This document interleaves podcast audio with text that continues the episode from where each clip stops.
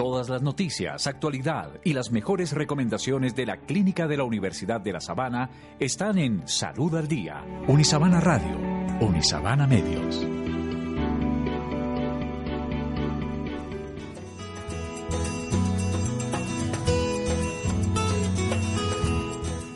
Muy buenos días para todo. Y en el día de hoy queremos seguir viviendo la experiencia de aprender y compartir en este programa de radio, que es Salud al Día, el programa de la Clínica Universidad de La Sabana en Unisabana Medios. Pero en este programa de hoy vamos a hablar un poco sobre la actividad física y lo necesitamos hacer es con un experto en especialista al aire. Los mejores profesionales en salud en especialista al aire, solo por Salud al Día. Bueno, en este especialista al aire primero nos acompañan Joylén López y Camila Mejía, estudiantes de Enfermería de octavo semestre y de Fisioterapia de sexto semestre a la Universidad de La Sabana respectivamente. Y hoy, como les estaba diciendo, vamos a hablar de actividad física en general, tanto para niños, adolescentes, adultos, porque es importante conocer para qué es beneficioso este, esta actividad física y saber qué enfermedades y qué beneficio nos puede dar. Y para eso nuestro especialista del día de hoy nos acompaña el fisioterapeuta César Niño, fisioterapeuta especialista en ejercicio físico para la salud y magíster en desarrollo educativo y social. Él ha venido trabajando en el área de salud pública, experiencia en proyectos de desarrollo social y comunitario, políticas públicas, rehabilitación basada en la comunidad y programas de actividad física. Muy buenos días, profesor César, y gracias por acompañarnos en Salud al Día. Muy buenos días. Muchísimas gracias por la invitación al programa y, pues bueno, dispuesto a atender sus preguntas. Muchísimas gracias. Precisamente la primera pregunta que quisiéramos que nos apoyes es, desde su perspectiva, realizar actividad física, ¿en qué nos aporta a nosotros como seres humanos? Bueno, primero pues habría que decir que, que la comprensión de la actividad física es el acto más humano y relacionado con la vida misma y por lo tanto la actividad física y sus aportes, si bien tienen un efecto significativo en las condiciones biológicas y fisiológicas de todas las personas, incluyendo todos los grupos poblacionales, pues hace parte de los procesos naturales de socialización, de, relacionamiento, de, vínculos con, con, el contexto y en los diferentes ámbitos donde pues, los, los seres humanos nos, nos desarrollamos y eso nos permite entender que, existen otro tipo de beneficios eh, del, carácter adicionales a, los que son de carácter estrictamente biológico y que si bien son relevantes, eh, los que transforman las condiciones psicológicas, la forma de entender y leer la vida, la forma de relacionarse, conocer personas, de, de moverse en el mundo cotidiano, pues hacen parte de los grandes aportes de la actividad física. Bueno, profe, muchísimas gracias. Queremos saber en este momento si hay alguna diferencia entre ejercicio físico y actividad física. Bueno, la, actividad física es, digamos que el, en términos conceptuales es lo que englobaría todos aquellos conceptos que están relacionados con otros tipos de actividad física. Eh, la actividad física se define como cualquier movimiento corporal humano que genera un gasto energético superior al, al de reposo. Eso significa que en toda la vida cotidiana hacemos una actividad física de manera incidental o deliberada. Eh, entonces, el, ejercicio físico, a diferencia de ello, el ejercicio físico, a diferencia de ello, es, perdóname un segundo, el ejercicio físico, a diferencia de ello, eh, es, un ejercicio, es una actividad física pero esta eh, es de manera sistemática, es metódica, es planificada, tiene unos objetivos específicos eh, para los cuales uno se, programa semanalmente, lo que en términos más coloquiales las personas hablan de la rutina de ejercicio, por lo tanto tienen dentro de su misma agenda, dentro de su horario del día, unos momentos especiales para ir quizá a un gimnasio, para ir a un parque, para ir a una sesión de actividad física grupal, donde hay una programación eh, en términos de intensidad, de frecuencia, de duración, de tipo de ejercicio, los variables que ya hacen la administración de esa actividad física de una forma más metódica. La actividad física es algo que es cotidiano y que lo hacemos todo el tiempo, todo el tiempo, dentro de las actividades de la vida diaria, las actividades de cuidado personal, las actividades domésticas, laborales, educativas, movernos en la calle, ir de un lado para otro, salir al parque, etcétera. Bueno, ¿y bajo qué perspectiva podemos promover y realizar la actividad física y el ejercicio físico, profesor? Perdóname, no te escuché más bien, se cortó al, al final la pregunta. Sí, que bajo qué perspectiva podemos promover y realizar la actividad física y el ejercicio físico. Entendí, quizá que bajo qué perspectiva se puede promover tanto la actividad física como el ejercicio. Bueno, las estrategias de promoción de la actividad física implican desde tener diseños urbanísticos y tener escenarios adecuados para ello. Bogotá hoy en día se reconoce como una ciudad caminable y, eso hace que, haya espacios como senderos peatonales, ciclorrutas, que haya andenes, que haya eh, espacios dirigidos especialmente para que la gente se mueva. Eh, existen obviamente un, parque, un sistema de parques, por ejemplo en Bogotá, distrital y bueno, en varios municipios, en varias ciudades, donde eso hace que haya unos escenarios y unos lugares propiamente para la práctica de actividad física. Pero también requiere que existan unas políticas públicas eh, que permitan la, digamos que concluir muchas estrategias, muchos programas, muchos proyectos y acciones para el desarrollo de diferentes manifestaciones de actividad física. Por todo el digo, hay múltiples manifestaciones. una es el mismo ejercicio, la, otra son las prácticas deportivas, las actividades eh, culturales o otro tipo de, expresiones artísticas que hacen parte también de formas de actividad física. Y, creo que la, la forma que, que, les compete o nos compete a las universidades, grupos de investigación, a los programas académicos, son los procesos de formación de talento humano. No solamente en campos de la salud, sino para la promoción de la actividad física se requiere tener arquitectos que se piensen en, los diseños de, las casas, de, los edificios, de, los diseños urbanísticos, requieren ingenieros, administradores, economistas, eh, sociólogos, filósofos, para comprender pues, esta manifestación que, como dije al comienzo, es algo natural, es algo eh, eminentemente humano y hace parte de los procesos de socialización.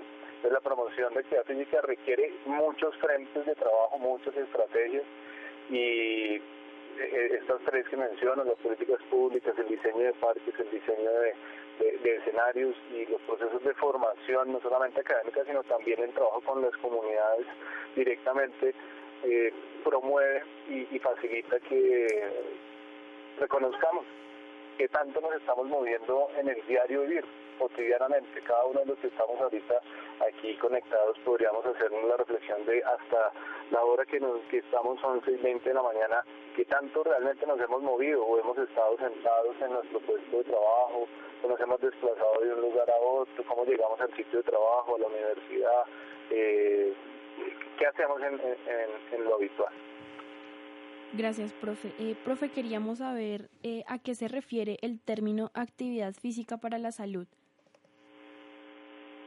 Quizá el, concepto de actividad física para la salud es que eh, si comprendemos que es cualquier actividad física, cualquier movimiento corporal que generamos las personas en la vida cotidiana que supera las condiciones de reposo, las basales o las, las, vitales, como respirar y la función cardíaca, eh, pues cualquier tipo de actividad que nos implique algún movimiento, pues estaríamos hablando que genera beneficios. Sin embargo, desde hace mucho, mucho tiempo organizaciones como la Asociación eh, Americana del Corazón, el Colegio Americano de Medicina del Deporte, la Organización Mundial de la Salud, la Organización Panamericana de la Salud, han llegado a los acuerdos de que existen unas recomendaciones mínimas, comprobando que, que, hay una relación en el ejercicio, tal vez más que en la actividad pero hay una relación entre la dosis y el efecto de la curva dosis-respuesta, y es que existen también unos mínimos que las personas deberíamos realizar en lo cotidiano, en, algún, en cualquier tipo de las manifestaciones o prácticas de, actividad física. Pues estas recomendaciones eh, estarían tal vez ligadas a esto que se ha identificado como actividad física para la salud. Y de las recomendaciones que, que se hablan desde la Organización Mundial de la Salud es que las personas adultas entre los 18 y 64 años podamos realizar aproximadamente o acumular a lo largo de la semana 150 minutos de actividad física de intensidad moderada o 75 minutos de actividad vigorosa, que es hacer ejercicio y actividad física de una manera un poco más fuerte, que nos haga respirar mucho más fuerte de lo normal, es decir, que nos saque de la zona de confort. Y adicional a ese tipo de actividad que es más la que se reconoce de carácter aeróbico, es decir, actividades que son dinámicas, que implican desplazamiento, un gasto calórico más elevado, también actividades que sean de fortalecimiento muscular, porque el tejido muscular pues es el tejido metabólicamente activo y por ende es el que nos moviliza todo el tiempo todas nuestras funciones eh, fisiológicas y basales. Y existen las recomendaciones tanto para personas mayores como para niños, niños y jóvenes. Para los jóvenes, para los niños, eh, la recomendación es un poco mayor. Los niños por naturaleza aprenden a través del juego, deberían aprender a través del juego, exploran, se mueven permanentemente en todos sus escenarios y esferas donde se pues, donde interactúan, desde la misma familia, eh, los, momentos de recreación, eh, de la escuela, de su estudio y la recomendación para ellos es que diariamente puedan realizar actividades ideal de mínimo 60 minutos todos los días, la mayoría de los días de la semana y también involucrar dos o tres días aquellas actividades que implican algo de trabajo, de esfuerzo muscular, que favorecen eh, condiciones de carácter del metabolismo, procesos de crecimiento, procesos de, pues, de desarrollo físico como tal. Pero aquí hay que sumarle algo y es que si bien las recomendaciones de la actividad física hoy en día las personas han ido adquiriendo mayores hábitos, conocimientos y prácticas y actitudes frente a la práctica de actividad física y se cumplen las recomendaciones estas que acabo de mencionar, eh, existe también un enfoque, una perspectiva que hay que tener en consideración y es la perspectiva del comportamiento sedentario eh, los que estamos conectados podemos pensar que sí, que evidentemente hacemos más de 150 minutos de actividad física de intensidad moderada como adultos. Es decir, que estaremos realizando una actividad física para la salud, para nuestra salud, para nuestro eh, bienestar integral, para nuestro eh, goce pleno de la, de la vida, el disfrute de la vida.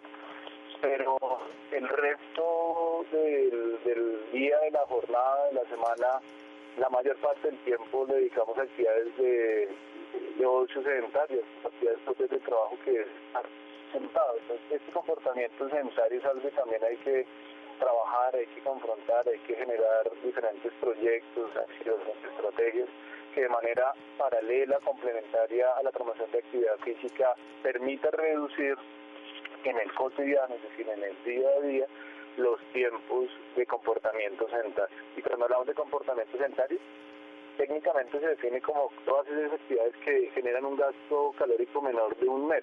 Un mes es como un equivalente metabólico, es decir, muy poca energía gastamos en ciertas de actividades. Estar sentados, eh, estar eh, acostados viendo televisión, frente a un computador, eh, quizás leyendo, o sea, son actividades que generan otro tipo de beneficios pero que si a lo largo del día le dedicamos demasiado tiempo, eh, ese tiempo en exceso pues también genera y se ha identificado que tiene efectos, eh, digamos que negativos sobre la condición de, salud y vida que se van a ver reflejados eh, más adelante. Perfecto, muchísimas gracias. Es muy importante lo que estabas diciendo y que tenemos muchos actos sedentarios que precisamente es lo que nos está generando esos problemas de salud y que pues tenemos que cambiar todos nuestros hábitos saludables para que sea la, los la actividad física sea parte de nuestra vida. Recordemos, eh, agradecemos mucho al fisioterapeuta César Niños, fisioterapeuta especialista en ejercicio físico para la salud y magíster en desarrollo educativo y social. Muchas gracias por acompañarnos en Salud del Día. Bueno, muchas gracias. Yo quiero mandar un último mensaje y es que si bien esas son recomendaciones grandes, gruesas, duras, hay que, hay que trabajar eh, una recomendación vital y es que es permanecer menos tiempo sentados y movernos más. Esa es una recomendación desde esta perspectiva de estudios que se dan de comportamiento sedentario. Movámonos más en el día a día y todo el tiempo seamos conscientes de dónde está ubicado nuestro cuerpo en, los contextos donde pues, interactuamos y, nos eh, desarrollamos como como sujetos, como personas.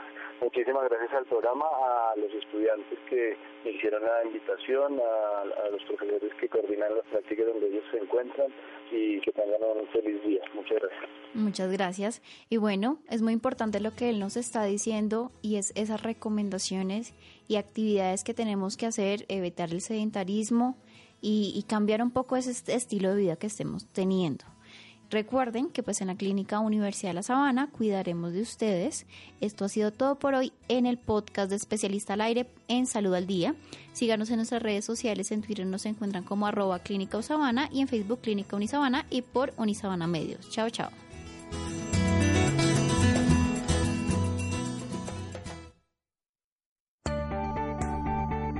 Todas las noticias, actualidad y las mejores recomendaciones de la Clínica de la Universidad de La Sabana están en Salud al Día. Unisabana Radio, Unisabana Medios.